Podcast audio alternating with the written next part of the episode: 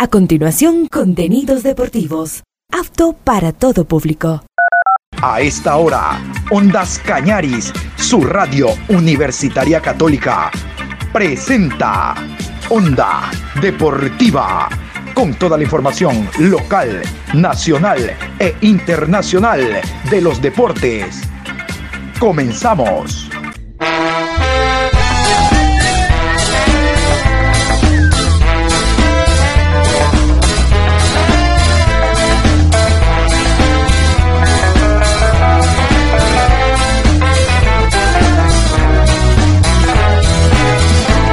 Eso ahora vamos a bailar para cambiar esta suerte. Si sabemos gambetear para ausentar la muerte.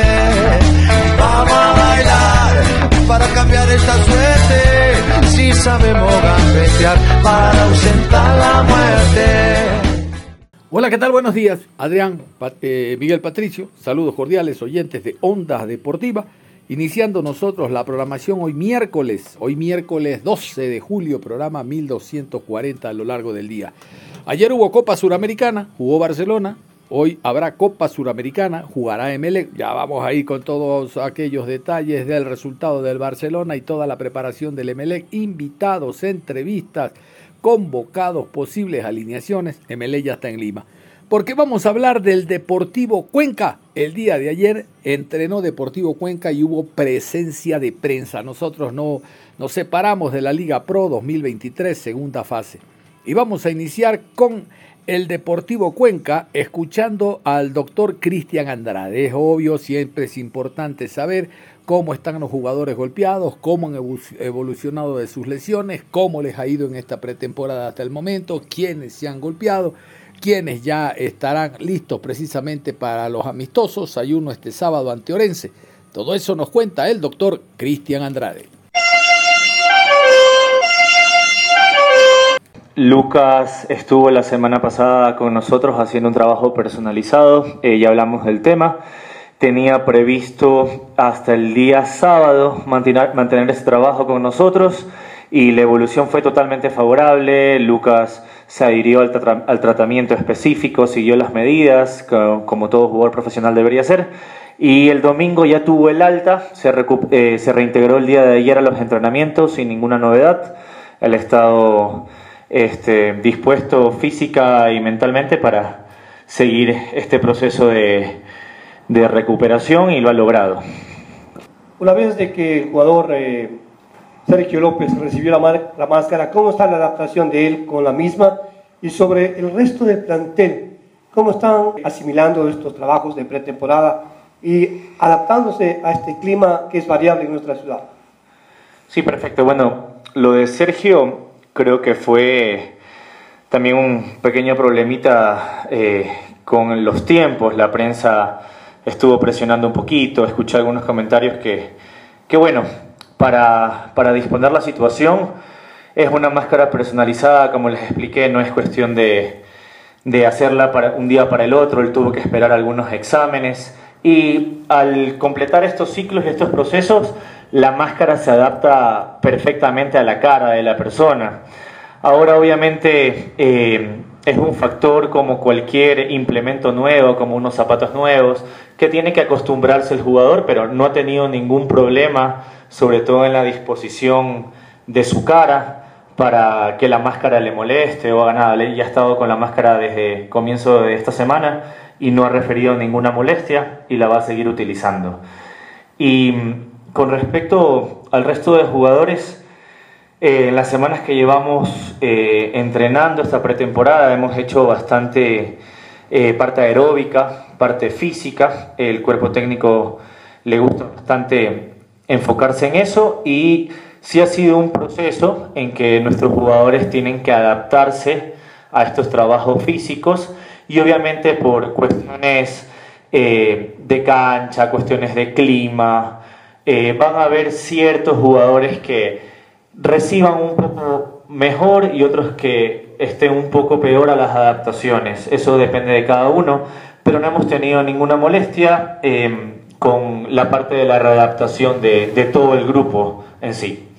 El protector que él tiene que usar ¿Es una recomendación médica usarla al 100% en los partidos? Hemos visto jugadores que a veces les molesta o por una situación del partido se retiran la máscara, la dejan a un lado y juegan el partido porque se sienten ya capacitados de poder enfrentar así los compromisos una vez que ya eh, la herida vaya sanando. En este caso, la recomendación médica es el uso 100% más allá de que el futbolista en algún momento se siente incómodo y más bien que trate de adaptarse y no retirarse la misma durante el partido. La fractura ya está consolidada, eso es seguro, pero obviamente eh, la disposición es que utilice la máscara en todos los partidos por el riesgo de impacto, ya que no solo la parte ósea es la que tiene que ver con la lesión, sino muchos, eh, muchas partes blandas de órganos, en este caso el ojo, que tienen que estar, eh, todavía tienen que ser mantenidos y ser cuidados. Me imagino que después de algún tiempo, hablamos de meses, tal vez años, eh, ya se pueda revisar nuevamente la consolidación completa de esta fractura y, y, Sergio pueda no depender de la máscara, pero por el momento y durante toda la temporada va a tener que utilizarla en todos los partidos e igual en los entrenamientos mientras existe una posibilidad de contacto o golpe. Eh, Sergio López tendrá que utilizar la máscara ya por, eh, usted hablaba de años, no meses. Claro, por lo menos hasta finalizar esta temporada, sabemos que faltan seis meses y la recomendación es que la siga utilizando eh, durante el próximo año mientras pueda mantenerse el control de esta factura totalmente estable. Saludos, doctor.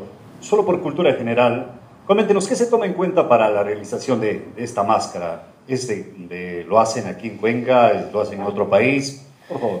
Bueno, eso fue un inconveniente un poco eh, que nos pasó al comienzo, de que no existía en Cuenca un centro especializado en donde ya se hayan hecho estas máscaras. En Quito y en Guayaquil sí existía.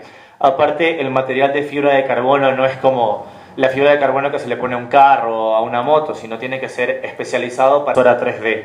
Eh, Sergio pasó por eh, un proceso en donde evaluábamos si iba a ser o no operado y eso tuvo un tiempo. Hubieron tres tomografías de por medio en esos meses. La última que se realizó eh, decidió la imagen para pasar a la fotometría, que es la medición del rostro. Entonces, no es que es un proceso simple de que yo puedo buscar eh, en una tienda virtual y decir, mándeme la máscara. Eso se lo puede hacer, existen más máscaras genéricas pero que no están diseñadas para un jugador de élite y para alguien que tiene que desempeñar eh, profesionalmente lo que está haciendo con la máscara. Entonces sí, sí implica un proceso de materiales, de mediciones faciales, de detalles que tuvimos que completar antes de mandar a hacer la máscara. Por eso un poquito la demora. Interesante las palabras del galeno del Deportivo Cuenca. Vámonos ahora con Nicolás Rinaldi, cuota foránea, cuota argentina para el Expreso Austral. Él también nos habla de cómo están preparándose los jugadores para la segunda fase y cómo están recibiendo las indicaciones del técnico Carlos Isquia. Aquí está Rinaldi. La verdad que muy bien. Eh, estamos, estamos muy enchufados, estamos con muchas ganas de, de arrancar. Sí que tuvieron unos 10, 12 días muy duros, donde eh, corrimos, también tocamos la pelota, así que bueno, eh, vamos, hoy hicimos nuestra primera práctica de fútbol y, bueno, se vieron cosas muy positivas. Eh, buenos días, Nicolás. El trabajo que han hecho en estas tres semanas, ¿en cuánto va a servir para arrancar una segunda etapa, tanto en lo físico como en lo futbolístico? Y yo creo que va a ser la base, la base de esta segunda, segunda etapa. creo que trabajamos muy bien, estamos metiendo mucho físico, por ahí los primeros partidos de la primera etapa nos costó en lo físico, creo que después lo recuperamos y con eso eh, eh, tuvimos el volumen de, juego que, que terminamos tener. ¿Qué tanto facilitó el conocimiento y también la facilidad de poder jugar más adelante, cambiando roles con Pancho Mera? ¿Es eso lo que le ha pedido Carlos Isquia para la segunda etapa? Sí, eh, la verdad que sí. También, bueno, he jugado con, con David Novoa, con Rodri, bueno, ahora Sergio López está, está también eh, eh, a punto, así que nada, contento por, por, cómo terminé el campeonato, por ahí eh, a lo primero empecé medio dubitativo, así que después encontré mi fútbol, que era lo que buscaba, así que esperemos, esperemos seguir mejorando y bueno, y tratar de seguir dando asistencia, goles, eh, lo que ayuda al equipo. Ahora que han empezado ya una pretemporada con más tiempo y que han tenido ya la primera práctica de fútbol, ¿les ha pedido algunos cambios? ¿Hay algunas modificaciones en cuanto a la propuesta que quiere que tengan Carlos Isquia para la segunda etapa? No, Carlos quiere que seamos seguros, eh, que cuidemos bien la pelota y bueno, eh, que presionemos, que, que, estemos siempre en contacto, que nos demos muchos pases, eh, que tratemos de cansar con el balón. Eh, así que creo que se vio un poco eso al final de la temporada y ahora bueno, estamos, estamos puliendo los detalles. ¿Cómo ha sido su adaptación a la ciudad, a la altura, a, a la gente de acá? Cuéntenos su experiencia. Hola, Ale. No, lo primero por ahí eh, me costó un poquito eh, la adaptación, pero ya creo que le fui agarrando la mano a la altura. La gente de Cuenca es, es muy amable, son muy, muy fanáticos de, del Cuenca, así que te lo hacen saber en la calle, en los supermercados, a todos lados que voy. Eh, siempre hay gente de Cuenca, así que nada, contento por, por este momento que estamos pasando, esperemos seguir mejorando y bueno, uno siempre quiere pelear cosas, así que nada, tenemos eh, las ganas en el grupo de pelear el campeonato, de tratar de, de, entrar a alguna copa y eso es lo que, lo que queremos buscar este semestre. Torno a la ciudad, ¿qué es lo que más le ha costado? De pronto la, la comida, la gastronomía, ¿qué extrañado de su tierra? ¿Y con qué defensor le ha, le ha tocado más difícil vencerlo? No, no, por ahí la adaptación en, más en el tema familiar. Eh, bueno, mi, primer hijo nació en, eh, allá en Argentina y vino de vuelta con mi señora y bueno, por ahí no tener familia, no tener eso por ahí cuesta un poco al principio, pero bueno, ya fuimos conociendo gente, fuimos conociendo un montón de personas que nos están ayudando mucho y bueno, estoy súper agradecido por eso y bueno, la verdad que los defensores eh, en la Liga de Ecuador eh, son rápidos, fuertes, eh, hay buenos defensores, siempre, eh, siempre son, son de, de, de, ver, de salir jugando, así que no me acuerdo bien quién, quién, me pudo haber costado porque siempre jugué en una zona más del medio campo, pero bueno, creo que uno de los que me gusta mucho es Julio de, de Liga. No, la verdad que me gusta, lo único que no probé todavía creo que es el Queen, después he probado bastante las sopas, todo, he probado todo y me ha gustado. Nico, buenos días, Andrés Muñoz de Emoción Televisión. Nico, ¿cuáles son esos objetivos, esas expectativas que se tienen en lo personal, sobre todo para afrontar lo que resta del torneo? No, en lo personal es tratar de, tratar de jugar, tratar de aportar eh, lo máximo al equipo, ayudar a mis compañeros, ayudar al club. Eh, uno siempre sueña con, con, levantar una copa, con clasificar a, la, a, la, a alguna copa también, así que bueno, eh, ¿por qué no? La verdad es que siempre nos preguntamos eso, por ahí tenemos algunos equipos con mucho más poder adquisitivo, pero bueno, acá hay la verdad que hay jugadores con mucha trayectoria y con mucha hambre de campeón. Perfecto, vamos a dejar al Deportivo Cuenca de lado porque nos metemos en Copa Sudamericana.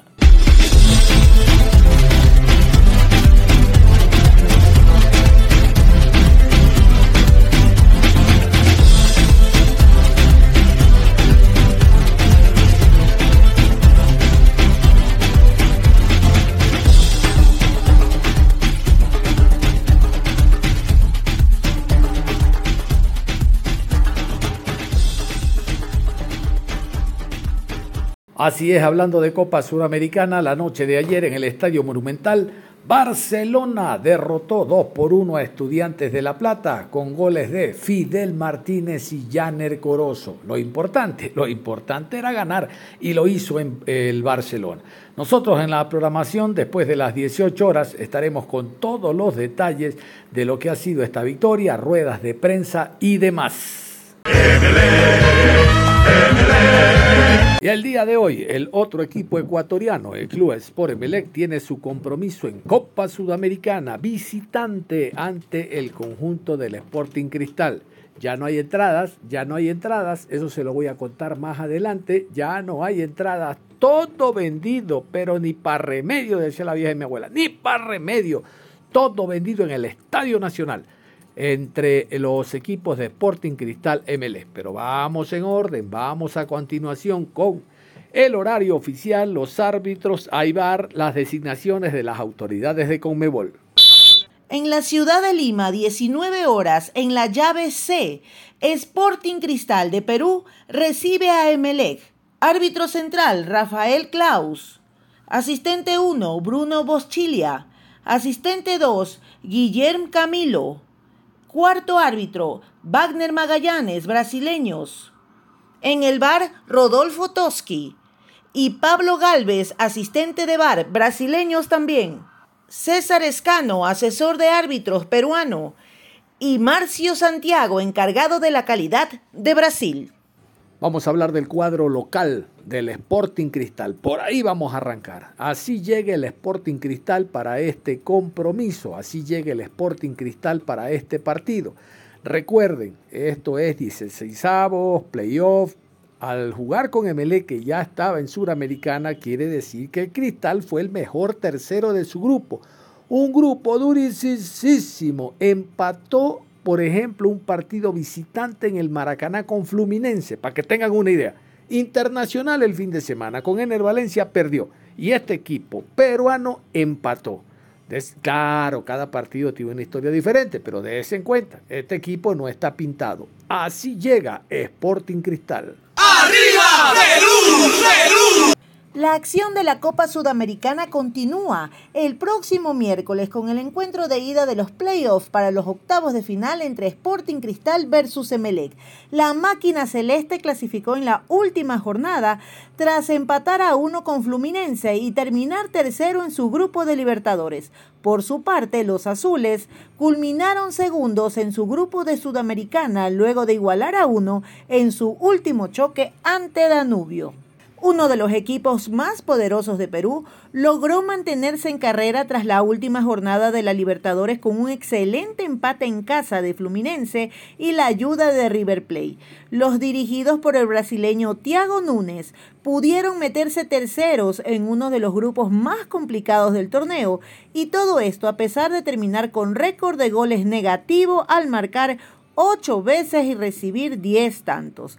Para esta eliminatoria es clave para ellos mejorar su rendimiento como local, ya que en la fase de grupo solo pudieron ganar uno de los tres choques que jugaron en su feudo, producción que mejoró fuera de casa al quedarse con cuatro puntos de nueve posibles.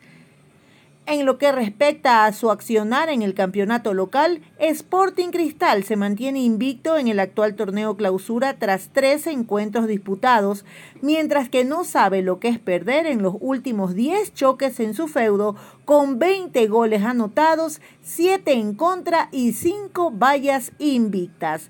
Dicha solidez defensiva será clave para parar a Emelec equipo que tampoco cuenta con una poderosa ofensiva, sobre todo cuando se ve acción en la carretera. Bueno, y en esta previa, como ustedes escuchan, el equipo de 11-10 partidos que no pierde. Dificilísimo allá en su escenario deportivo. Bueno, vamos a contarles que ha llegado Nicolás Pasquini. ¿Quién es este? Argentino, lateral izquierdo. Llega a reforzar al equipo. Sí, señor. No solo para el torneo descentralizado, perdón, para la Liga 1, antes era torneo descentralizado, ahora le copiaron a, a los franceses, se llama Liga 1, le copiaron el nombre nada más. Así como nosotros nos llamamos Liga Pro, copiado de España, ellos se llaman Liga 1, copiado de eh, Francia. Pero igual el nivel no sube, ¿no? No es solo copiar, no es solo eh, imitar o tratar de imitar, sino lograrlo y superarlo. Bueno, la Liga 1 ha llegado un nuevo jugador, no solo para reforzar la Liga 1, les digo, sino ahora, este torneo lo traen como solución a Nicolás Pasquini. Vamos a escuchar de quién se trata, quién es este cristiano. Escuchemos. Nicolás Pasquini, flamante refuerzo de Sporting Cristal, aseguró que está bien físicamente y que llega para aportar su experiencia. Nicolás Pasquini fue presentado en la Florida como la nueva incorporación del cuadro rimense para los playoffs de la Copa Sudamericana 2023 y el torneo clausura de la Liga 1 el argentino aseguró llegar para aportar su experiencia. Me he encontrado con un club muy grande, con un buen grupo que me ha tratado de maravillas. Estoy bien físicamente, vengo con competencia y con ganas de aportar mi experiencia. Ahora espero adaptarme rápido y empezar a competir, dijo el lateral zurdo de 32 años. Perfecto. Y antes de ir con las palabras de Nicolás Paquini, acá tenemos todo. Todo tenemos aquí en cuanto a la información se refiere. Vamos a conocer de dónde vienen, qué equipos ha jugado, quién es este. Pasquini, no es Paquín, Pasquini, nuevo refuerzo del Sporting Cristal. Y a lo mejor juega hoy. Escuchemos.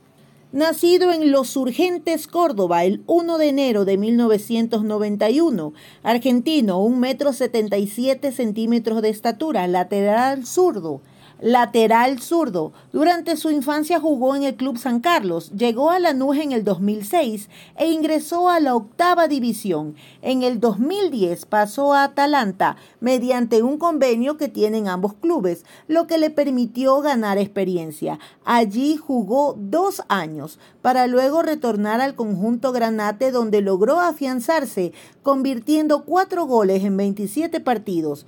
Pasquini se destaca por su remate de zurda, especialmente desde pelotas paradas, y formó parte del plantel de Lanús, campeón de la Copa Sudamericana 2013.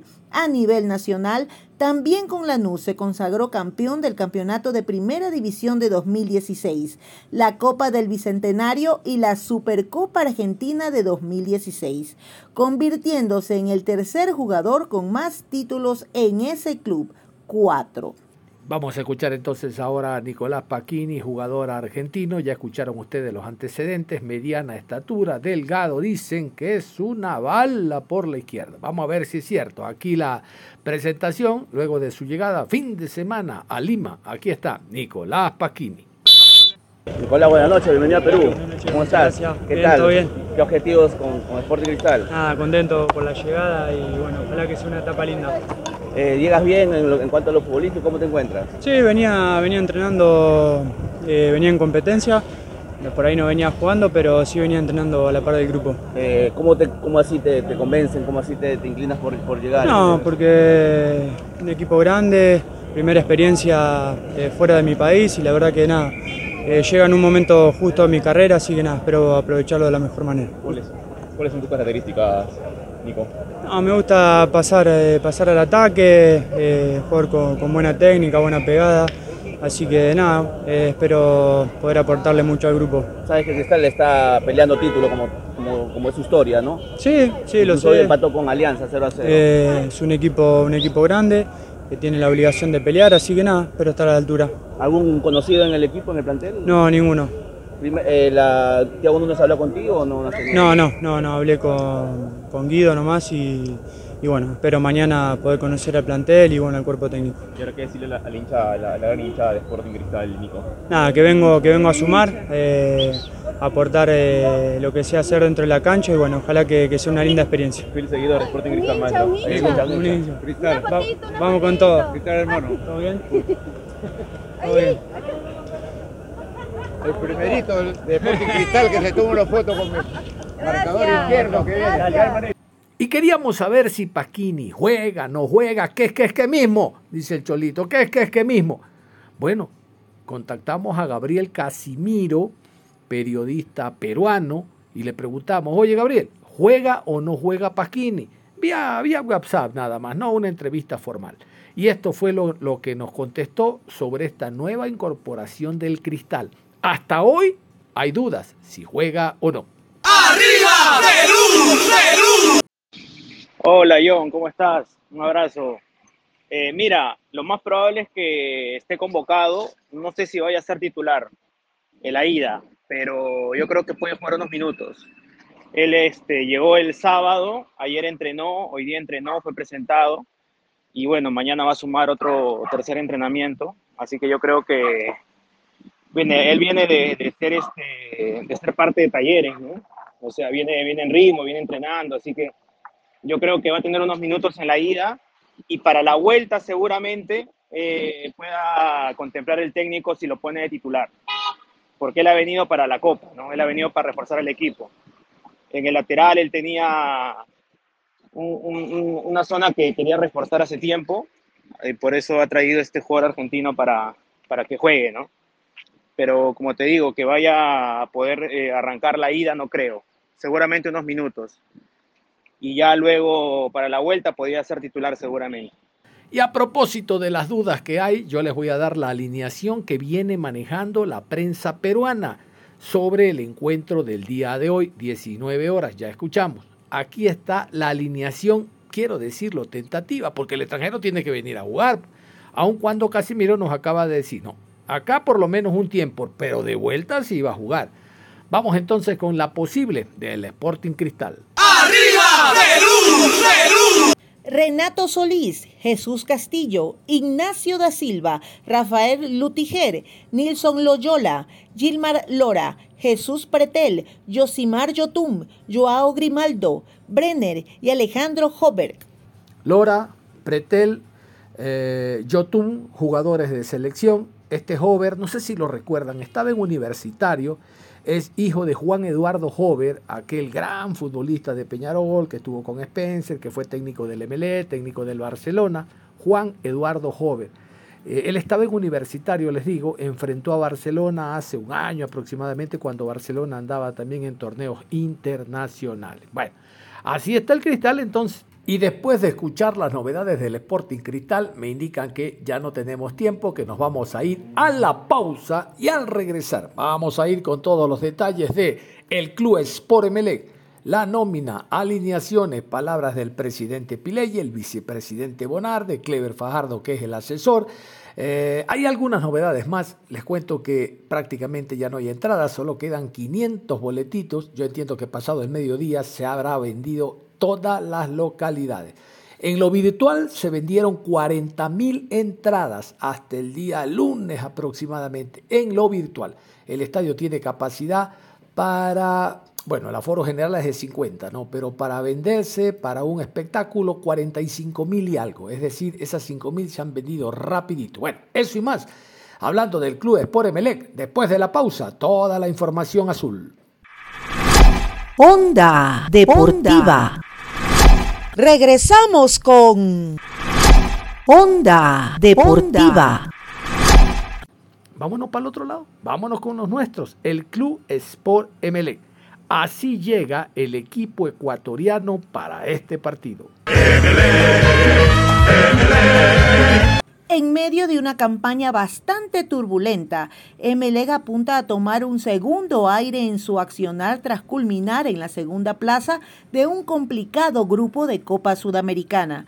La oncena ecuatoriana apenas perdió uno de sus seis encuentros en el campeonato continental, aunque su logro llegó gracias al rendimiento que tuvo en condición de local. En la carretera, los dirigidos por Hernán Torres no lograron sumar de a tres puntos tras igualar dos de los tres partidos disputados y en esa condición aceptaron hasta cinco goles. De hecho, en el campeonato ecuatoriano se ubicaron en el puesto 13 de 16 equipos que lo disputan y fuera de casa no fueron nada productivos. En la primera etapa sumaron apenas 5 puntos de 24 posibles y si bien anotaron 11 goles, sus 14 tantos recibidos fueron de las cifras más altas del circuito. Antes de ir con entrevistas, posibles alineaciones y demás, vamos con la nómina. Esta es la nómina de jugadores del MLE que viajaron hasta eh, Lima, hasta Perú, nómina oficial, los dirigidos por Torres. Aquí están.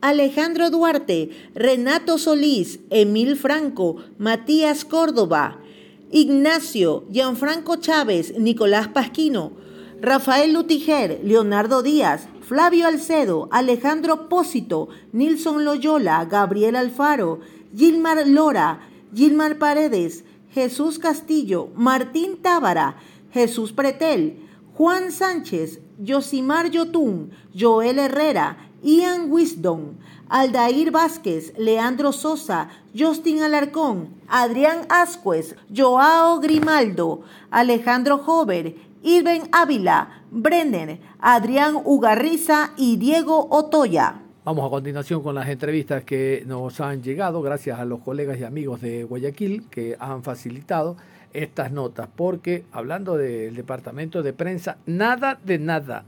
Bueno, vámonos con Juan José Pérez, JJ Pérez, el colombiano. El colombiano en el Emelec estuvo de más. No fue un refuerzo, realmente que para nada. Solo a Rondelli se le pudo ocurrir que este jugador que jugaba en el América en la primera vez podía venir al Emelec grandote a hacer refuerzo. A lo mejor a la Católica. Y no minimizo a la Católica, digo porque estaba en Quito y conocía al cuadro, al cuadro católico, al cuadro camarata. Pero en Guayaquil, al Emelec, con la prensa que hay en Guayaquil, bien jodido. Pero bueno, de todo pasa en el fútbol ecuatoriano. Alguna vez, recuerdo, en la década del 90 dijo un empresario, los ecuatorianos creen tanto en nosotros, en los empresarios, que un día a un tranvía le ponemos eh, traje de futbolista, camiseta, calentador y, y, ¿cómo es? y pupo media y lo van a contratar. Creen tanto en nosotros. Bueno, ahora se ha cambiado, ahora exportamos, pero este joven no fue ningún, ningún aporte.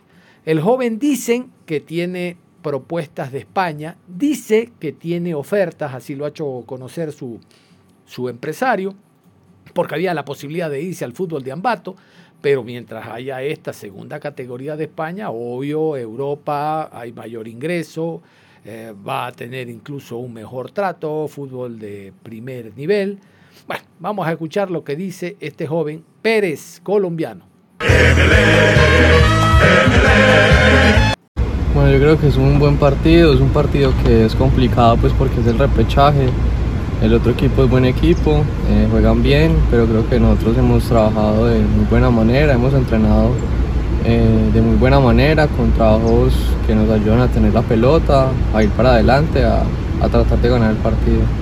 Juan, eh, el, día, el día viernes tu, tu representante en una entrevista mencionó de que hay un interés por parte de un equipo de España de segunda categoría por ti y que en vista de la falta de minutos que has podido tener acá se está manejando la opción de salir. En lo personal, eh, ¿te gustaría salir? Eh, ¿Se han avanzado estas negociaciones para que se dé tu salida? Sí, creo que hay varias opciones, no solo la de, la España, de Europa, hay varias opciones locales y también por fuera. Y nada, creo que vamos a decidir lo mejor, todavía no, no he decidido todo, o sea, todavía no se sabe nada, vamos a decidir lo mejor y nada, creo que lo que vaya a decidir es, es lo mejor y es conveniencia para mí. Juanjo, eh, ¿qué te ha dicho el cuerpo técnico en esta temporada? ¿Si el profesor te ha comentado que cuenta contigo o te ha dicho que mereces un poco más de minutos y quiere que tengas otras opciones? Sí, el profe creo que le gustaba mi juego, creo que cuando vino eh, ya me tenía referenciado, entonces nada, todavía la verdad no se sabe nada, todavía no sé nada, no puedo hablar mucho de lo que no sé, entonces nada, creo que estoy esperando y, pensando pues en el partido de Perú que, necesitamos ganar y, nada, primero viviendo el día a día. Juanjo, la expectativa para el partido del día de mañana frente a Sporting, ¿cómo lo analizaron? ¿Cómo, cómo están preparándolo para, perdón, día de miércoles? No, yo creo que el equipo nuestro tiene muy buenos jugadores, en cada posición tiene muy buenos jugadores, jugadores de buen pie que, que pueden jugar, que pueden jugar con la pelota al piso. Entonces vamos a tratar de proponer y, de salir a ganar, esa, esa, siempre es la idea y el objetivo. Juan José, el tema de tu contrato, si bueno, si toca salir por condición de préstamo, ¿no? Eso hay que confirmarlo porque tu pase por esa Melec. Eh, yo vine acá a préstamo. Ah, perfecto. Entonces es eso. Eh, no sería, digamos, a préstamo por Emelec o, o algo así, ¿no? Entonces, nada, creo que estamos pues decidiendo lo mejor y, y nada, pensando en el día a día. En Ahí estaba, JJ Pérez. Dice que tiene oferta. Yo le pregunto, ¿cómo tiene ofertas a un jugador que no se lo ha visto? ¿Cómo usted dice que quiere a la muchacha de la esquina si pasa encerrada en su casa? Véala por lo menos, que salga, la ve piernona, no sé, y usted diga que sí, sí, que, guapa que está, yo, yo, yo la quiero, voy a meter carpeta. Este muchacho no se lo vio nunca y cuando se lo vio a cuenta gota tenía los dos pies redondos. Jorge Bonar, el presidente de la Comisión de Fútbol del MLE, habló, habla poco Bonar, pero deja eh, una noticia interesante y alentadora para la gente del MLE. García ya está cerrado, prácticamente ya es jugador azul, digo, para renovarle su contrato. Escuchemos a Jorge Bonar, vicepresidente del cuadro eléctrico. La parte física eh, hemos incrementado muchísimo el estado de todo el equipo, con ganas, con fe, para este partido tan importante para nosotros y para toda la gente de En cuanto a negociaciones, eh, vicepresidente, se habla de Juan José Pérez, una posible salida, ya lo confirmó el representante Gonzalo Vargas. Eh, ¿Cuál es su opinión al respecto? ¿Cómo va a estar manejando ese tema Melec? Un gran chico, de gran futuro. De repente las cosas no, no, no, no, no pasan como uno quisiera. Y hay que tomar cambios, hay que hacer correcciones, pero es un chico de, gran futuro, como le digo, y no estamos tan lejos de tratar de hacer una propuesta con- para él, porque es interesante que, Vicepresidente, que sea, un, que sea un- parte del equipo, ¿no? Monar, pero eh, eh, esta opción eh, sería una rescisión de contrato, porque tenemos entendido de que el chico está en préstamo en Melé y en el caso de su salida sería una rescisión. Sí, un préstamo, pero las relaciones con el representante es de primera. Entonces hemos adelantado bastante y, y será lo mejor para el equipo y para el jugador también. ¿Sería el único jugador? Hasta el momento sí. Vicepresidente, eh, ahora en lo futbolístico, se viene a partido el día miércoles, eh, ¿cómo lo analizan? ¿Cómo han trabajado durante esta semana? Fuerte, con un nivel alto en lo técnico, un buen ambiente, ordenado y con buen camerino, optimista, los dirigentes, la plantilla y todo en general. Vicepresidente, tema Diego García, entiendo que su contrato es el 15 de julio, ya entiendo que es la próxima semana. ¿Cómo marcha el tema? ¿Hay algo que se ha avanzado, vicepresidente? Está bien avanzado, ya estamos eh, casi por cerrar eso, pero va muy bien. ¿Sería seis meses más o un año más? Eh, seis meses. ¿Se puede confirmar, vicepresidente, que van a llegar refuerzos, aparte de lo de Zapata y Jackson Rodríguez y Dixon Vera? Estamos en eso. En su momento, como les dije la otra vez, vamos a dar nombres, por el momento no. ¿Nacionales o internacionales? Por el momento no. El te- una, una- una pinta. Estamos el te- estamos viendo. O sea, eh, no se puede decir nada hasta que esté cerrado, porque no es bueno para, para las negociaciones adelantar nombres ni nada por el. Vicepresidente, el tema también del nombre del estadio es un tema también que ustedes lo, lo habían dicho en campaña y también lo confirmaron cuando se posicionaron. Está bien avanzado eso, estamos muy avanzados con eso. Simplemente faltaría la firma. Eh, ciertos detalles, pero hemos, hemos tenido un contacto con una firma de primera. ¿Una entidad bancaria? Eh, sí, sí, y que está bien, bien adelantado, o sea que vamos a ver cuánto podemos firmar. Y esta inyección económica por parte del banco que llevará nombre del estadio, eh, un porcentaje, ¿en cuánto ayudaría a las arcas del club? Bueno, todo lo que llega eh, a la larga es poco en tantas obligaciones que tenemos. Pero bueno, la idea es salir de ir arreglando los problemas que tenemos, eh, que hay un buen ambiente y, y para adelante, conseguir los logros futbolísticos, que lo que te dan también ingresos económicos y la venta de jugadores. Eso hay que trabajar mucho en las opciones inferiores.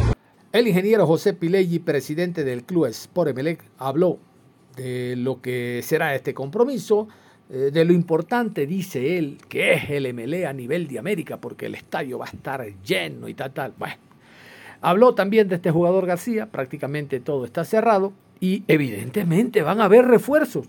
No entiendo cuando el, el- el- directivo dice, ya lo van a escuchar ustedes, dice, todavía Hernán Torres no nos ha indicado de los refuerzos, pero está buscando y todavía está viendo. Oye, MLE necesita refuerzos desde ayer. ¿no? Y ante esa pregunta de entonces va a traer refuerzos el MLE, pero es lógico, hijo. Mira cómo quedó con los jugadores que tenía, con Pérez incluido. Bueno, claro, había otro técnico, Rondelli, ese restaba antes que sumaba. Vamos con Piley, el presidente del MLE, diciendo esto. Pero, buen día. Eh, se habló mucho en- durante la semana el tema de, de Juanjo, habló su representante, el colombiano Juanjo Pérez. Eh, ¿Hay la posibilidad de que salga? Bueno, todo está sujeto a lo que nos diga el cuerpo técnico respecto a los requerimientos o no de jugadores, ¿no? Ya sean nuevos jugadores o mantener los jugadores existentes. Estamos a la espera de eso. ¿El cuerpo técnico qué ha mencionado sobre eh, Pérez? ¿Está en los proyectos de él o Eh, estoy a la espera de lo que nos diga el cuerpo técnico. Todavía no, no se ha manifestado. El cuerpo técnico quiere todavía ir viendo estas semanas eh, la situación de él como la de otros jugadores. No, tal vez hay que prestar ciertos jugadores que no vayan a tener minutos, por ejemplo, en la segunda etapa, a, a equipos en donde sí puedan jugar. Eso le conviene al jugador y le conviene al club porque tenemos eh, jugadores activos, ¿no? Presidente, el tema eh, se puede confirmar entonces de igual forma que sin mencionar nombres, este equipo se va a reforzar con nombres nuevos o todavía no lo puede asegurar usted, presidente. No, sí, sí, sí. Como siempre, na- nada es perfecto en la vida.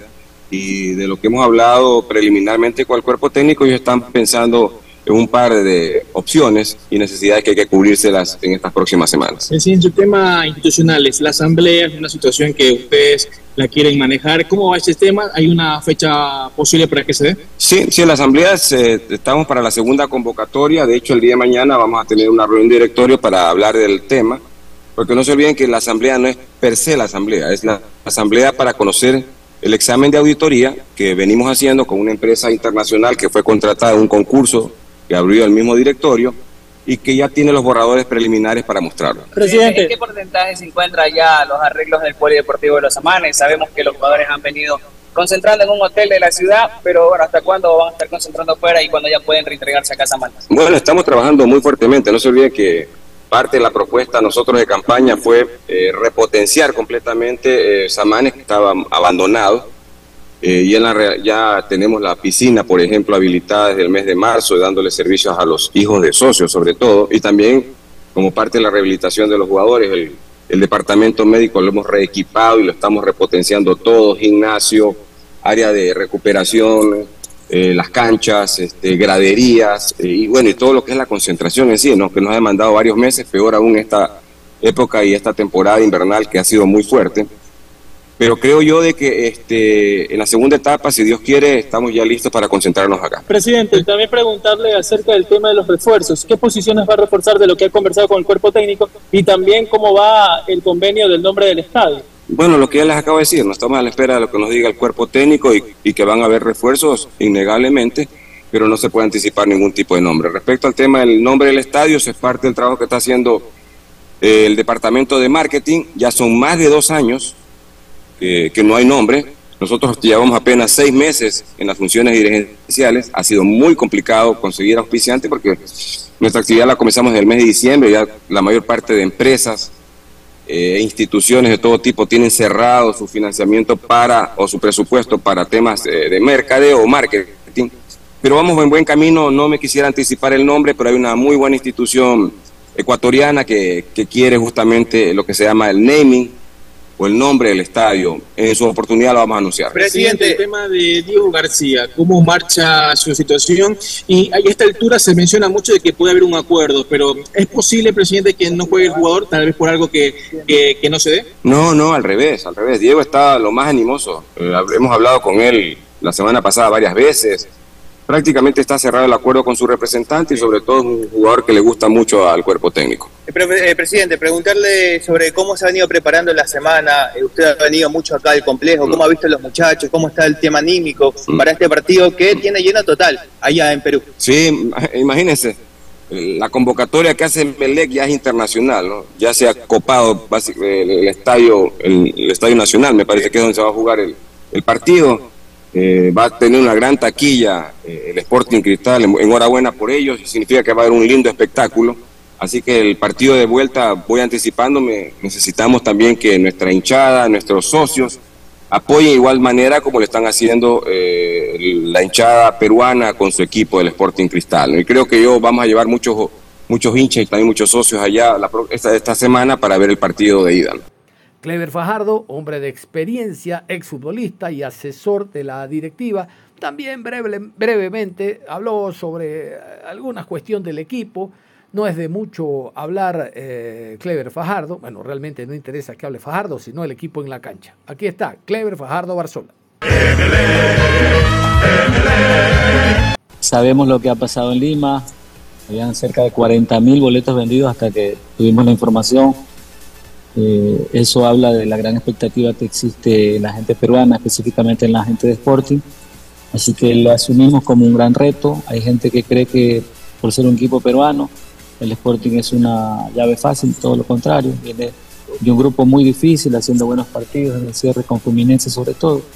Y va a ser un partido complicado. Así que el equipo se ha estado preparando en este lapso para llegar a las mejores condiciones hablábamos con el vicepresidente, hablábamos con el presidente y hablaba del tema de Juanjo Pérez, que supuestamente puede salir, que hay un préstamo, aunque Chalo Vargas había dicho que había una adopción. Y el tema de Diego, que prácticamente está sacado, serían dos jugadores, uno saldría, otro que quedaría. Bueno, eso se está cerrando lo de Diego. Lo de Diego, que el profesor siempre dio el aval.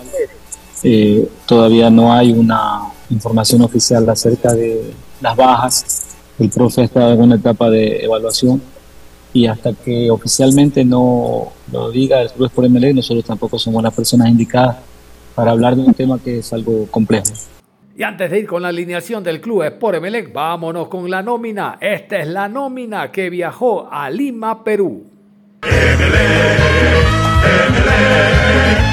Justin Mina, Gilmar Napa, Aníbal Leguizamón, Fernando León, Caín Fara, Blainer Agrón, Romario Caicedo, Brian Carabalí, Carlos Villalba, Cristian Valencia, José Ceballos, Joseph Espinosa, José Alberti, Edgar Lastre, Juan Pérez, Tommy Chamba, John Jairo Sánchez, Diego García, Miller Bolaños, Alejandro Cabeza, Brian Angulo y Brian Whitley. Ahora sí, vámonos con la posible alineación. Digo posible porque no aflojó prenda Hernán Torres en el aeropuerto. Aquí está el posible 11 del MLE para esta noche. Pedro Ortiz, Brian Carabalí, Caín Fara, Luis Fernando León, Aníbal Leguizamón, Carlos Villalba, Francisco Ceballos, Edgar Lastre, Diego Gonzalo García, Miller Bolaños y Brian Angulo. Prácticamente se han agotado las localidades para este partido allá en Lima en el Estadio Nacional entre Sporting Cristal y el Lemele. Desde el día sábado, domingo, lunes, ayer martes prácticamente se han cerrado las boleterías. Hay muy poco, muy poco, una mínima cantidad de boletos. Les cuento que solo en lo virtual, en lo virtual se vendieron 40 mil boletos. En lo virtual, entre viernes, sábado, domingo parte de lunes, lo virtual, 40 mil. El resto dejaron para vender la parte de entradas físicas. Ha habido un convenio entre Mele y Cristal, obvio, de una separación de entradas para la gente del MLE que está viajando en charter también a Lima, Perú. Igualmente va a ocurrir lo, lo contrario cuando el Sporting Cristal llegue a Guayaquil. Aquí el detalle de la venta de entradas partido Sporting Cristal MLE. El conjunto rimense informó que solo quedan 500 entradas para la tribuna norte para que el Estadio Nacional luzca un lleno espectacular de cara al duelo ante el Emelec. Solo quedan 500 entradas, tribuna norte.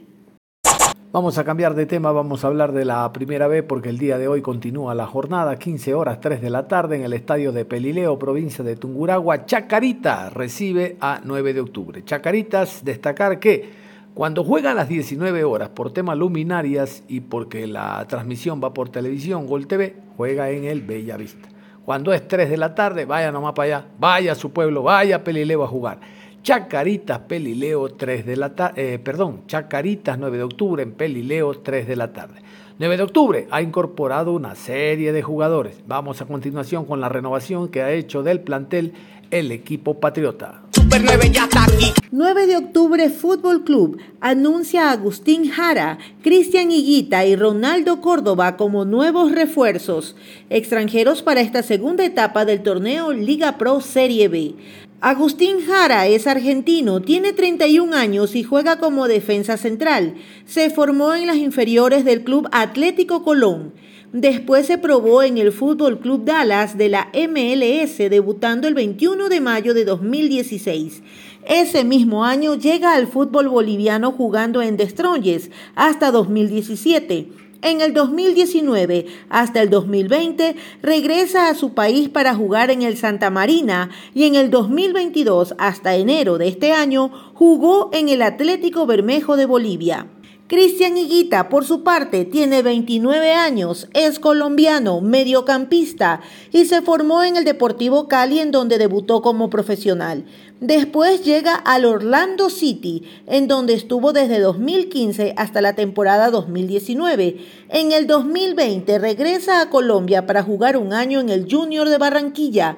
Al año siguiente es fichado por el Once Caldas y su último club antes de llegar al Super 9 fue el Orso Marzo, equipo de segunda división de su mismo país. Higuita ha sido parte de los procesos de la selección colombiana sub 15, sub 17, sub 20 y sub 23. Ronaldo Córdoba es nacido en Panamá.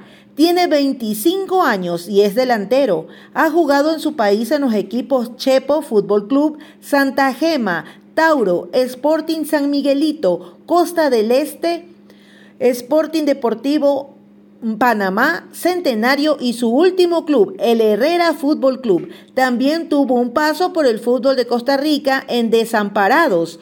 El panameño ha sido parte de la selección absoluta de Panamá, siendo convocado por primera vez en el 2016 por Hernán Darío Gómez.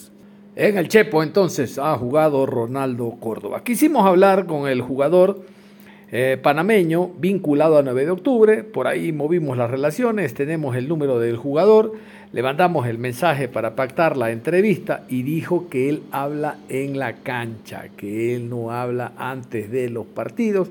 Y algún, si por algún acaso habla, es después del compromiso. Aquí está lo que nos respondió Ronaldo Córdoba, panameño. Ojalá efectivamente hable en la cancha porque 9 de octubre necesita goles por camionada para salvar categoría. Está seriamente comprometido con descender a segunda categoría. Aquí Ronaldo Córdoba. Super 9 ya está aquí.